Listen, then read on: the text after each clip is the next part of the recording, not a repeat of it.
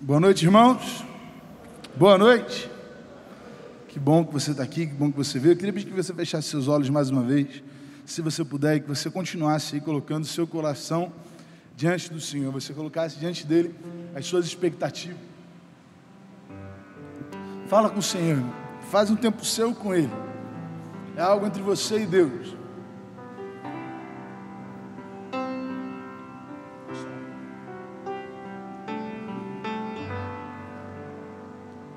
Com o Senhor.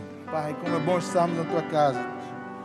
Como é bom poder te adorar, te servir, glorificar o teu nome. Meu coração tem anseio de ver tua glória, enchendo a terra como as águas cobrem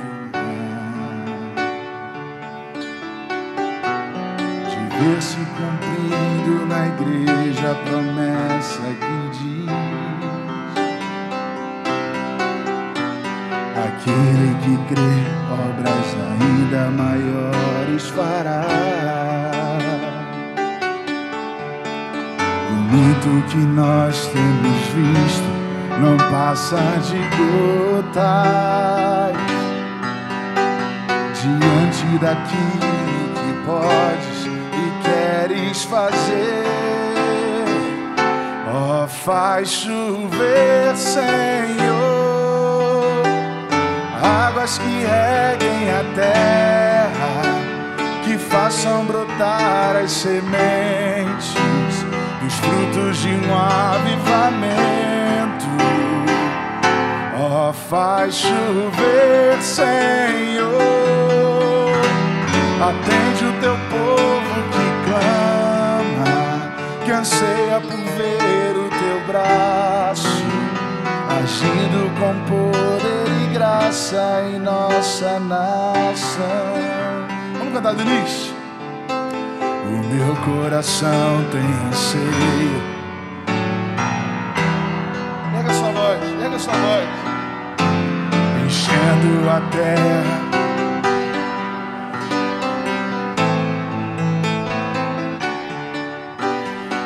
Se cumprindo na igreja a promessa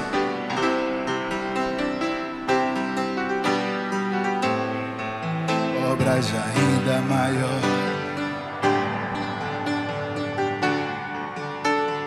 Muito que nós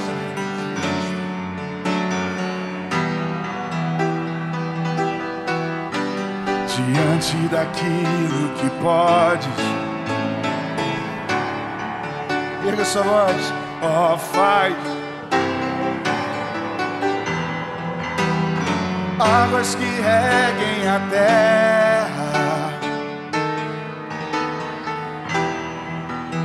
dos frutos de um avivamento, oh, faz. Atende o teu povo que clama. Agindo com poder e graça em nossa nação. Declara, faz chover, oh, faz chover. Águas. Cante ao Senhor, cante como um clamor, como um sinal de dependência, transformação da nossa nação. Oh, faz chover. Atende o teu povo que anseia por ver o teu braço agindo com poder e graça, agindo com poder e graça, agindo com poder e graça em nossa nação. Você crê nisso? Não. Você crê nisso? Amém? Cremos em um Deus capaz de transformar a realidade da nossa nação, da nossa família, a, a, a, um Deus capaz de transformar a realidade daqueles que estão à nossa volta, dos nossos amigos. Por exemplo, há um tempo atrás, Eu preguei aqui na igreja falando que a Bíblia, em alguns momentos, nos compara com árvores. Você já reparou isso? A Bíblia, de vez em quando, nos compara com árvores. Tem no Salmo 1, a Bíblia fala que aquele que é bem-aventurado há de se tornar como uma árvore plantada junto aos ribeiros de água, que dá o seu fruto na estação própria. O próprio Jesus, falando com os seus discípulos, ele fala assim: ó, do mesmo modo, toda árvore boa produz bons frutos, e toda árvore má produz maus frutos. O profeta Isaías, lá no capítulo 61, falando sobre Jesus, ele também fala sobre nós. E ele fala assim: E dar a todos os que choram em Sião uma bela coroa em vez de cinzas, óleo de alegria em vez de pranto, e um manto de louvor em vez de espírito deprimido. E eles serão chamados carvalhos de justiça, plantio do Senhor para a manifestação da sua glória. Ou seja, de vez em quando a Bíblia fala, faz essa, essa alusão da nossa vida com árvores, com plantações. O próprio Jesus, mais uma vez, ele fala: Eu sou a videira e vocês são os ramos. De maneira que sem mim vocês não vão conseguir produzir nada, nenhum fruto sequer vocês são capazes de produzir. Em um outro momento ele fala sobre uma videira, ou melhor, sobre uma figueira que foi plantada no meio de uma vinha. E aquela figueira não produzia nada. E o dono da figueira queria cortar a figueira fora. Mas aquele que cuidava da figueira falou assim: Não, deixa ela ficar aqui mais um ano. Deixa eu cuidar dela. Ou seja, em alguns momentos a Bíblia nos compara com árvores. Isso tem muito a ver com o nosso próprio desenvolvimento, né? com o fato e a necessidade até de nós frutificarmos. Mas nem toda árvore, nem toda árvore possui uma coisa que está aí pertinho de você aí. Tem alguma coisa perto de você aí diferente? Você reparou aí? O que, que tem aí? Pega aí para ver. Deixa eu ver aqui. Tem um aqui, deixa eu pegar aqui. Que eu mesmo não peguei para mim. Peguei aqui, aqui tem. É o que, que é isso aqui? O que, que é isso, irmão? Feijão, né? Quem está com feijãozinho na mão aí? E eu vou falar uma coisa para você. Vou falar uma coisa para você, guarda isso. Esse feijão tem poder. Olha a heresia comendo solto, né, irmão? Não, ele não, não é a cura para o Covid, tá? Não vou vender feijão falando que é cura para o Covid. Não, esse feijão, se você pegar esse feijão, irmão, se você pegar três feijõezinhos desse, colocar dentro da sua Bíblia e deixar durante sete semanas, sabe o que vai acontecer? Absolutamente nada. Absolutamente nada. Mas se ao contrário, você pegar esse feijãozinho e deixar durante sete dias atrás da porta do quarto do seu filho, sabe o que, que acontece? Nada também. Mas ele tem poder. Esse feijão que você está aí na sua mão tem poder. Sabe qual é o poder dele? Gerar mais feijões. Esse feijãozinho que está na sua mão, você não precisa colocar dentro da tua Bíblia, você não precisa colocar atrás da porta da sua casa, mas pega esse feijãozinho, pega um copinho descartável, um pouquinho de algodão, um pouquinho d'água e coloca esse feijãozinho ali dentro. O que, que vai acontecer?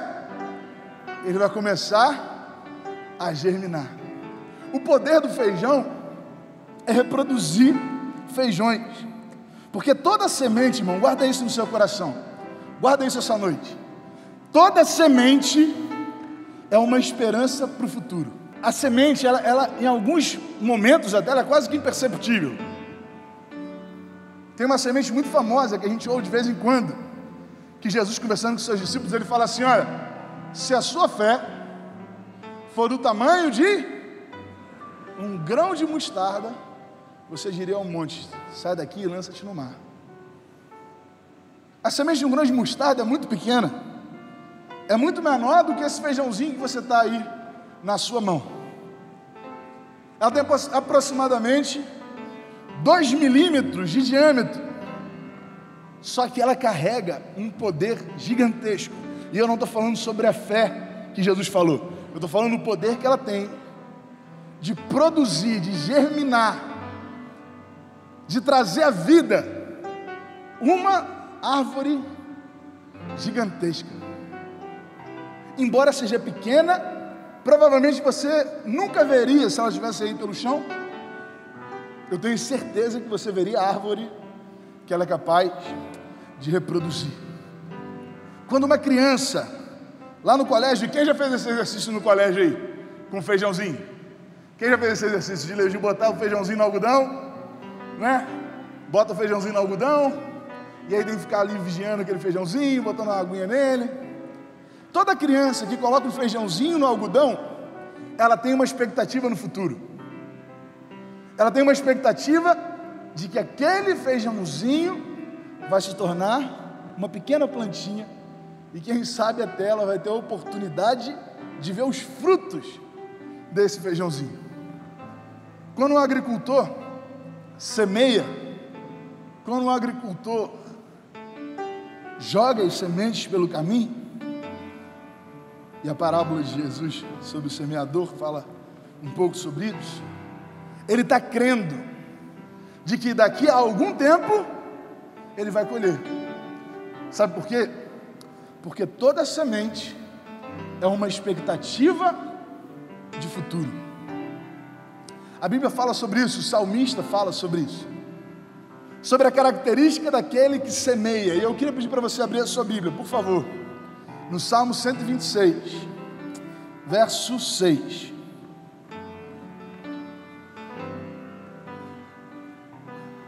Está aqui na nossa projeção. Se você quiser, você pode acompanhar por aqui. Já está ali separado. Vamos ler juntos? Aquele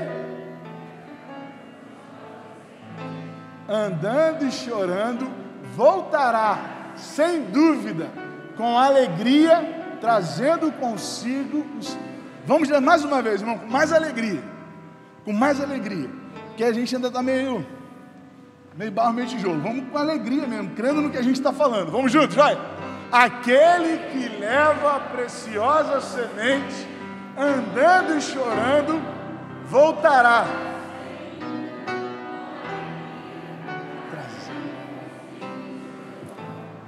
O salmista aqui não está falando só sobre a existência de uma semente, mas ele também dá uma característica dessa semente.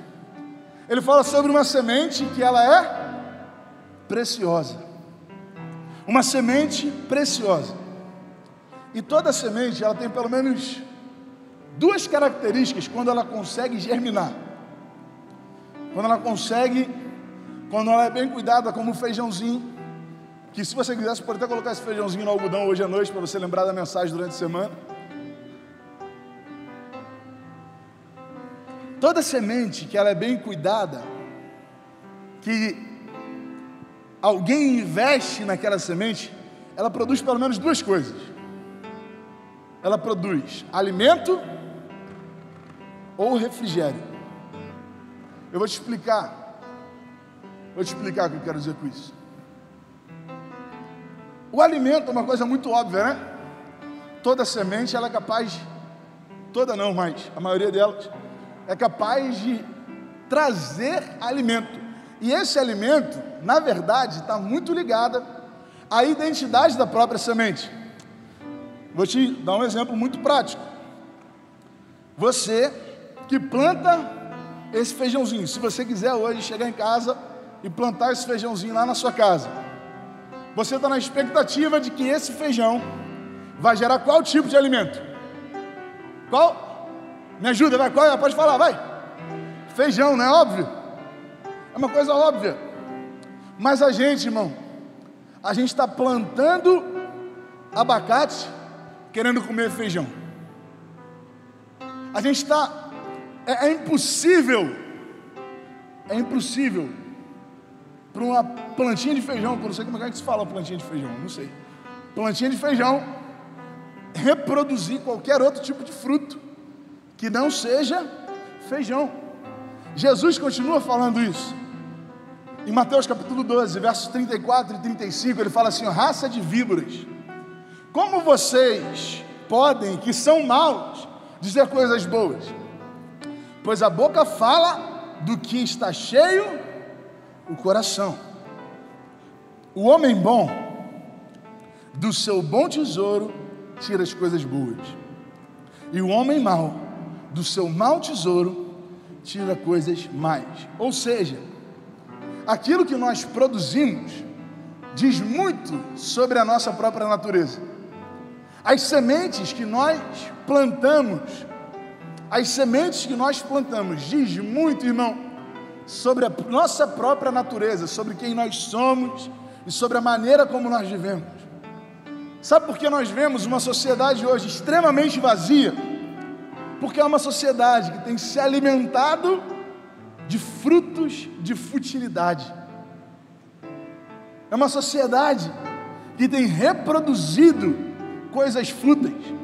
E não tem como, não tem como uma árvore ruim produzir bons frutos. Não tem como algo que já nasceu para produzir o mal gerar qualquer fruto que seja bom. Mas nessa noite, nós temos aqui homens e mulheres que foram chamados para semear, para carregar junto de si a preciosa semente, amém?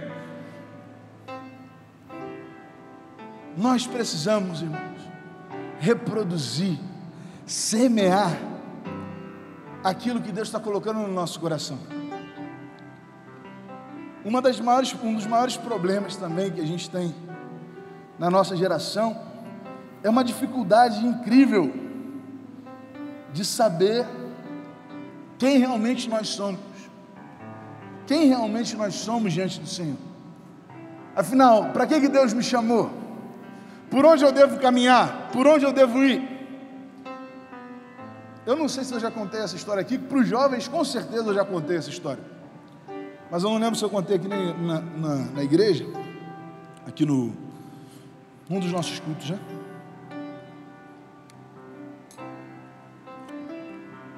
Mas quando eu terminei o meu ensino médio, Deus já tinha me chamado para ser pastor. E assim que eu terminei o ensino médio, surge aquela pergunta, né? E agora, o que você vai fazer? Qual vai ser a faculdade que você vai falar? Fala, cara, eu não sei. Eu não sei. A única coisa que eu sei é que eu tenho que fazer um seminário. E aí, na época, meu pastor ficou meio preocupado, falou assim: não, antes de você fazer o seminário, você tem que fazer uma faculdade, cara. Eu falei, pastor, mas eu não sei o que eu vou fazer, cara. Eu só sei que eu tenho que fazer o seminário. Ele, não. Você tem que fazer uma faculdade primeiro. Eu falei, tá bom. Encontrei com a minha prima numa isso foi em 2007, irmão. No ano que eu me formei. Encontrei com ela no Natal e ela falou assim: o que você vai fazer agora? Eu falei, cara, não sei. Aí ela, ó, eu vou começar esse ano, agora esse semestre, engenharia de produção. Tá na. Tá todo mundo fazendo engenharia de produção, não sei o quê. Vamos fazer, tá, o mercado de trabalho é muito bom. Eu disse, ó, vamos. Vamos fazer. E eu me matriculei. Primeiro dia de aula, o professor faz aquelas perguntas né, para conhecer os alunos. E eu tinha cabelo, tinha um cabelo grande, tinha um cabelo aqui assim, ó. Ficava até andando meio de lado, assim, para poder não cair no olho. A bermuda larga, um tênis, que na época era moda, eram uns tênis grandes assim, vocês lembram desses tênis? Eram uns tênis que ficava grandão, camiseta, e eu fui para a faculdade desse jeito, cheguei lá, Sentei e o professor começou: Você, seu nome, sua idade, por que você está aqui? Eu, aí começou, né? Que os caras falando tudo bonito, né? Os caras tudo ajeitadinho, faculdade de engenharia de produção, todo mundo animado. Falou: Não, eu sou fulano de tal, estou aqui porque eu quero ser engenheiro. Eu sou fulano de tal, porque aqui, estou aqui porque meu pai tem uma empresa, pá, pá, pá, pá.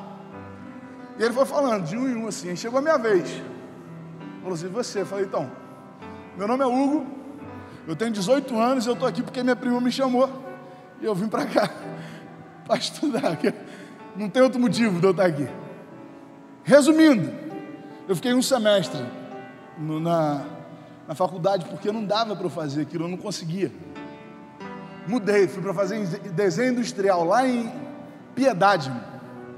Fui lá em Piedade fazer desenho industrial. Acordava cinco e pouca da manhã, pegava um ônibus, eu morava no Estrela do Norte, pegava um ônibus até a Central do Brasil, depois pegava um trem até Piedade. E a mesma coisa, fiz um semestre e falei, cara, não, é isso, não é isso que eu tenho que fazer. Saí de novo, irmão. Fui tentar engenharia civil.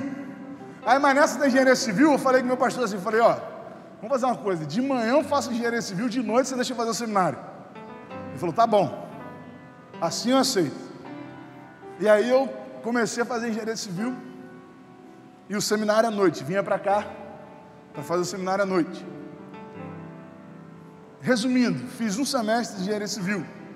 Se somar todas as faculdades que eu fiz um semestre, acho que dá para pedir um currículo em algum lugar. Dá para pedir algum diploma. Fiz um semestre de engenharia civil e fiz os quatro anos do seminário. Que, que eu estou falando para você? Para você abandonar a faculdade? Não é isso que eu estou falando. Eu só estou falando que eu não conseguia encontrar nada que fizesse sentido para mim de eu estar sentado ali, acordar às seis e pouca da manhã, para ir entrar numa sala de aula. Eu não consegui, tá? Eu precisava fazer o seminário. Eu precisava entrar no seminário que eu sabia que esse era o meu chamado. Eu sabia que essa era a semente que estava em mim. E eu sabia que eu não iria plantar feijão e gerar abacate. Eu sabia que eu não conseguiria semear algo que eu não fosse capaz de frutificar. O alimento que a gente gera para as outras pessoas, porque eu nunca vi, eu nunca vi uma árvore comer do próprio fruto. fruto você já viu? Não. Uma árvore produz fruto para os outros, é um alimento para os outros. Eu não conseguiria alimentar outras pessoas em qualquer outro lugar que não fosse aqui.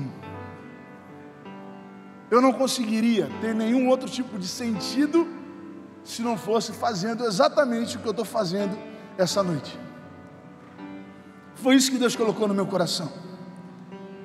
Nós carregamos uma semente preciosa, mas nós insistimos em viver através dos nossos enxertos, irmão. Nós carregamos uma semente preciosa, mas nós sempre estamos procurando viver dos nossos próprios enxertos.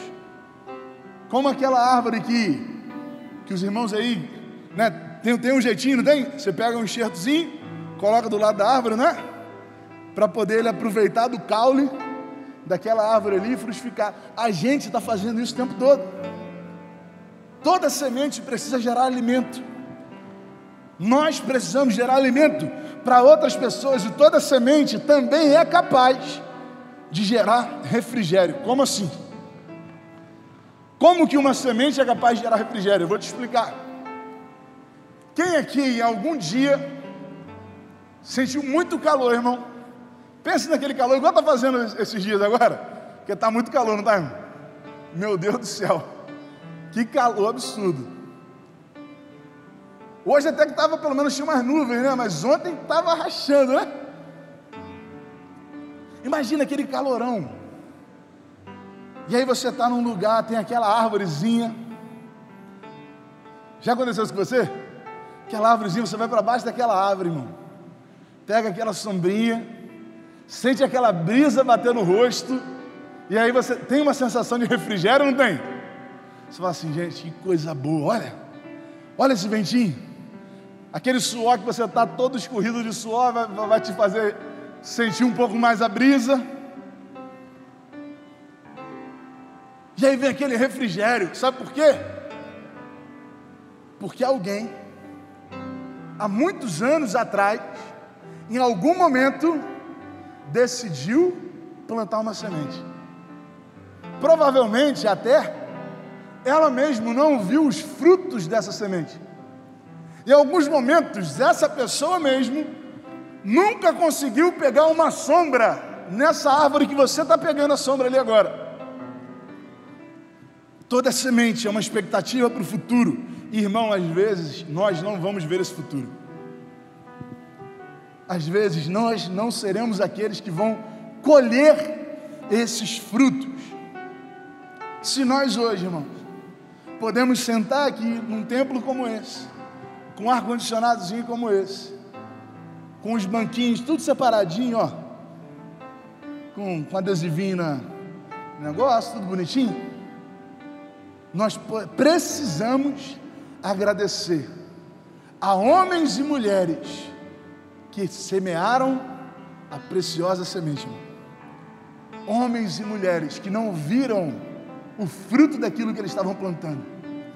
João Batista, quando estava preso, ele chamou alguns dos seus discípulos e falou assim: Olha só, vai lá e pergunta a Jesus.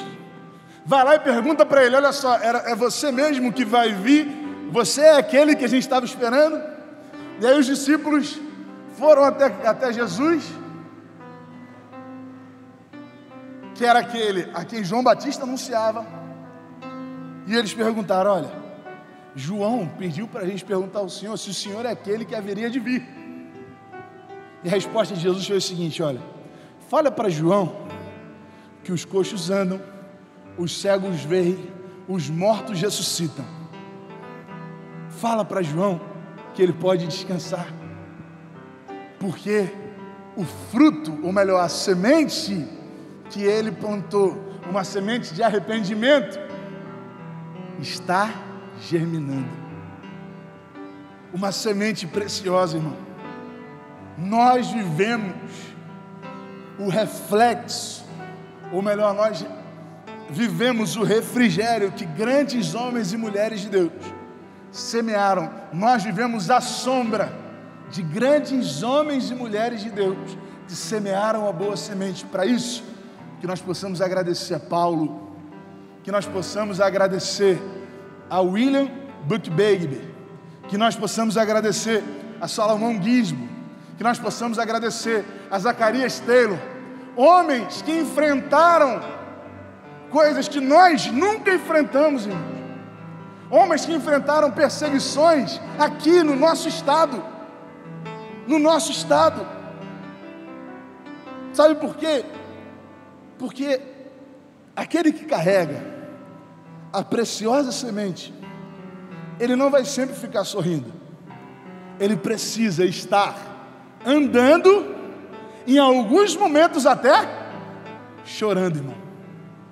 Andando, em alguns momentos vai precisar acontecer de ele estar chorando. Nem sempre é sorrindo. Nem sempre é sorrindo. Porque o tempo não para, irmão. E nós não podemos parar também. Quando Moisés se viu diante do Mar Vermelho, a ordem de Deus para Moisés foi: marcha, anda, avança, progride. Se você sabe que aquilo que você está fazendo é a vontade de Deus. Avance, irmão, porque o próprio Jesus, mais uma vez, quando estava falando aos seus discípulos, ele responde: Olha, ninguém que põe a mão no arado e olha para trás é apto para o reino de Deus. O, de, o autor de Hebreus também afirma que o meu justo viverá pela fé, e se retroceder, não me agradarei dele. Nós, porém, não somos dos que retrocedem e são destruídos, mas dos que creem e são salvos. Existe uma ordem para nós, irmão. Sabe qual é essa ordem? Avancem, andem, cresçam, progridam, semeiem a boa semente, semeiem essa semente preciosa. Semeie diante das dificuldades, se necessário, chore, mas sempre andando, sempre progredindo, sempre para frente, porque aquele que começou a boa obra em nós, ele é fiel para terminar. Em alguns momentos, nós vamos chorar, irmão. Em alguns momentos nós vamos chorar. Algumas pessoas se decepcionam com Deus por viverem situações de sofrimento na sua caminhada cristã, como se Deus falasse para alguém que a caminhada cristã é isenta de sofrimento. Em nenhum momento, irmão, em nenhum momento a palavra de Deus nos afirma isso. O próprio Jesus nos alerta várias vezes sobre a necessidade de sofrermos, sobre a necessidade de investirmos o nosso, a nossa vida, a nossa semente. O apóstolo Paulo foi alguém que viveu situações extremamente difíceis. Foi alguém que, segundo ele mesmo, considerou tudo como esterco, porque apenas a semente que ele carregava valia a pena. Apenas a semente que ele carregava valia a pena. Sabe, não é fácil, irmão. Não é simples fazer aquilo que Deus espera de nós. É fácil, é fácil aceitarmos a Jesus. É fácil. Ele não nos cobra nada para isso. Mas o discipulado, a vida com Deus, o relacionamento com Deus, isso cobra toda a nossa vida. Isso cobra de nós tudo o que somos e o que temos. É para Ele e por Ele. Mas, o, mas Cristo, lá no Sermão do Monte, ele fala assim: Bem-aventurados os que choram, pois serão consolados. Hoje, a gente vê um povo que não aceita sofrer, como eu falei, e por isso se decepciona com Deus, como se Deus tivesse mentido para eles. Não, irmão. Deus permite o nosso sofrimento, mas nunca afasta de nós a Sua mão poderosa para nos sustentar, para nos manter de pé. A nossa vida é uma semente divina regada por lágrimas. Lágrimas, irmãos, lágrimas dos nossos pais, lágrimas dos nossos pastores, lágrimas dos nossos líderes, lágrimas daqueles que cuidam de nós, lágrimas. Mas Ele, Ele é aquele que nos consola, Ele é aquele que enxugará toda lágrima. Quando alguns jovens, alguns irmãos de maneira geral, né?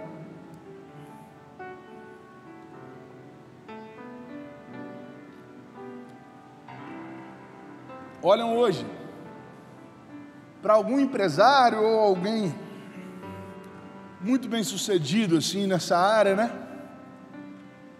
Olham para alguém que com uma grande empresa hoje, e aí se espelha naquela pessoa. Já aconteceu com você, de você olhar e falar assim: Poxa, eu quero alcançar o que Fulano alcançou também, quero. Às vezes a gente quer alcançar os frutos que alguém alcançou, mas a gente não quer chorar as dores que ele chorou. A gente quer alcançar os resultados que alguém alcançou, mas a gente não está disposto a pagar o preço que muitas dessas pessoas pagaram. E aí eu estou falando de vida profissional, mas isso se aplica também à nossa vida eclesiástica. Isso se aplica muito bem a nossa maneira de lidar com o nosso relacionamento com Deus. Não tem como, irmão, não tem como plantar a semente apenas sorrindo. Mas glória a Deus por isso.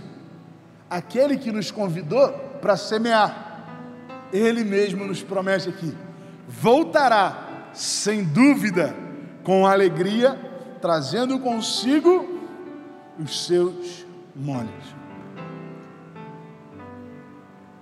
existe um preço, existe uma semente e existe um plano, existe um chamado, existe uma vocação, mas quem faz frutificar, quem é capaz de nos dar alegria, é apenas um. É apenas um. Apenas uma pessoa é capaz de nos dar alegria. O Senhor dos Senhores, aquele que é dono da colheita, aquele que é dono da plantação, aquele que é dono da semente, aquele que é dono de cada um de nós que estamos aqui. Só Ele é capaz de trazer alegria para os nossos dias.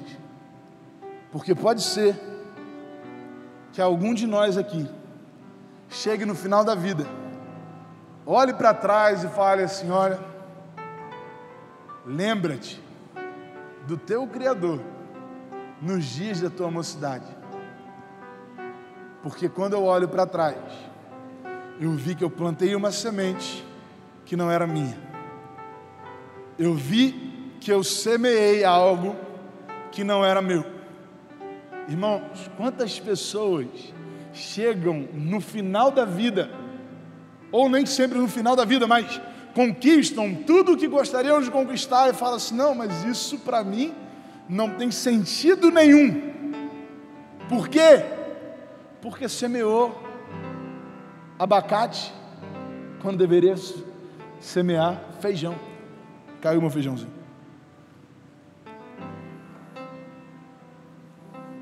Ele é aquele que pode trazer sentido para nós. Ele é aquele que coloca a semente em nós. Ele é aquele que é capaz de nos fazer frutificar e nos dar alegria. Eu queria pedir que você fechasse seus olhos nesse momento que você colocasse diante do Senhor o seu coração. De novo. Fala com o Senhor. O meu coração tem anseio de ver tua glória, enchendo a terra como as águas cobrem o mar. De ver se cumprindo na igreja a promessa que diz Aquele que crê, obras ainda maiores fará. O muito que nós temos visto não passa de gotas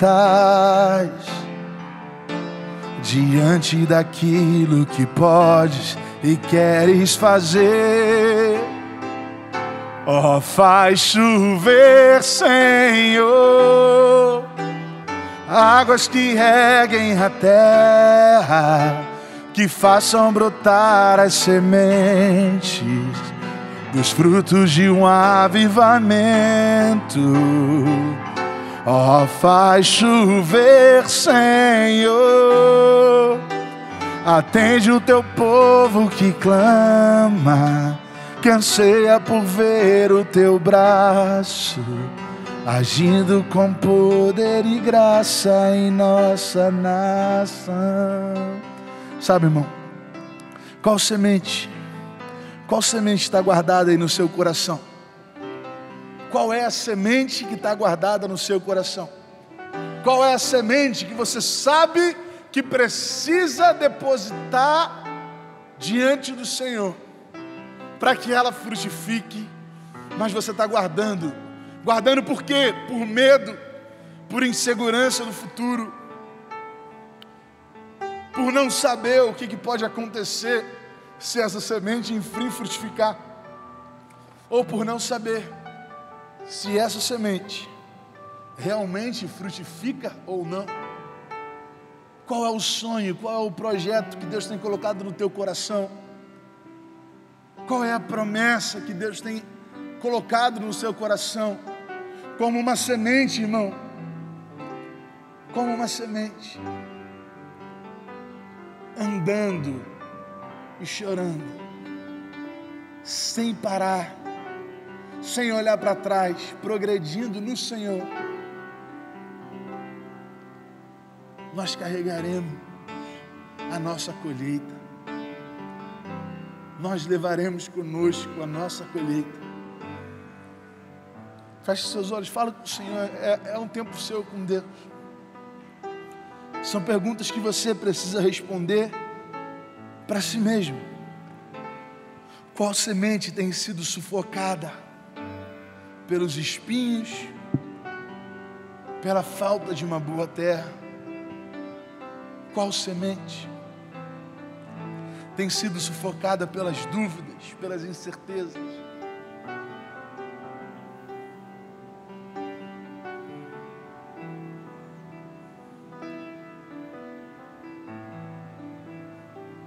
Fala com o Senhor. Sabe, talvez essa noite você esteja aqui e você esteja semeando algo que para você não tem sentido algum. Você esteja plantando algo que quando você olha você fala: qual o sentido que tem eu fazer o que eu estou fazendo? Se você nessa noite entrou por essa porta ou acessou esse culto e está distante daquele que é capaz de te dar a preciosa semente.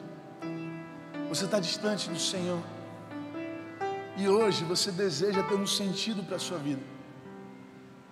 Você deseja saber o porquê você semeia o que está fazendo. E você deseja aceitar Jesus como seu Salvador. Todos nós estamos orando por você essa noite. Mas eu queria pedir só que você levantasse uma das suas mãos, porque eu queria muito te dar um abraço. Você deseja fazer isso? Você deseja sair daqui tendo a certeza de que você carrega uma semente preciosa e a sua vida vai ser capaz de trazer alimento e refrigério para todos aqueles que passarem por você. Só levanta uma das suas mãos. Eu só quero orar por você. Eu só quero orar por você. Todos nós estamos orando. Se você está aqui nesse templo, nem sabe por que veio parar aqui. Mas hoje você entende que você precisa de algo para semear. Eu queria pedir que você levantasse sua mão, não saia daqui da maneira que você entrou. Jesus é aquele que pode transformar a sua vida. Jesus é aquele que pode transformar a sua família. Jesus é aquele que pode transformar a sua casa. Você deseja fazer isso? Levante uma das suas mãos. Eu só quero orar com você. Louvar o Senhor, agradecer ao Senhor pela tua vida. Pai, nós estamos aqui, Deus, porque precisamos semear uma semente preciosa, uma semente que traz sentido para aquilo que nós estamos fazendo, uma semente, Deus, que apesar das dificuldades, apesar do choro, nos dá razão, motivação para continuar andando, mesmo que seja chorando com a esperança de um futuro, uma expectativa de futuro, de alegria, de recompensa, não pelo nosso esforço, mas pela Sua misericórdia. Abençoa-nos, Pai. Abençoa-nos. Nos dê direcionamento. E um dia, Pai, toda vez que olharmos para uma semente, que a gente se lembre de tudo que ela é capaz de produzir. Uma semente que nós plantamos na vida de alguém, uma semente que nós plantamos na nossa igreja, uma semente que nós plantamos na nossa casa.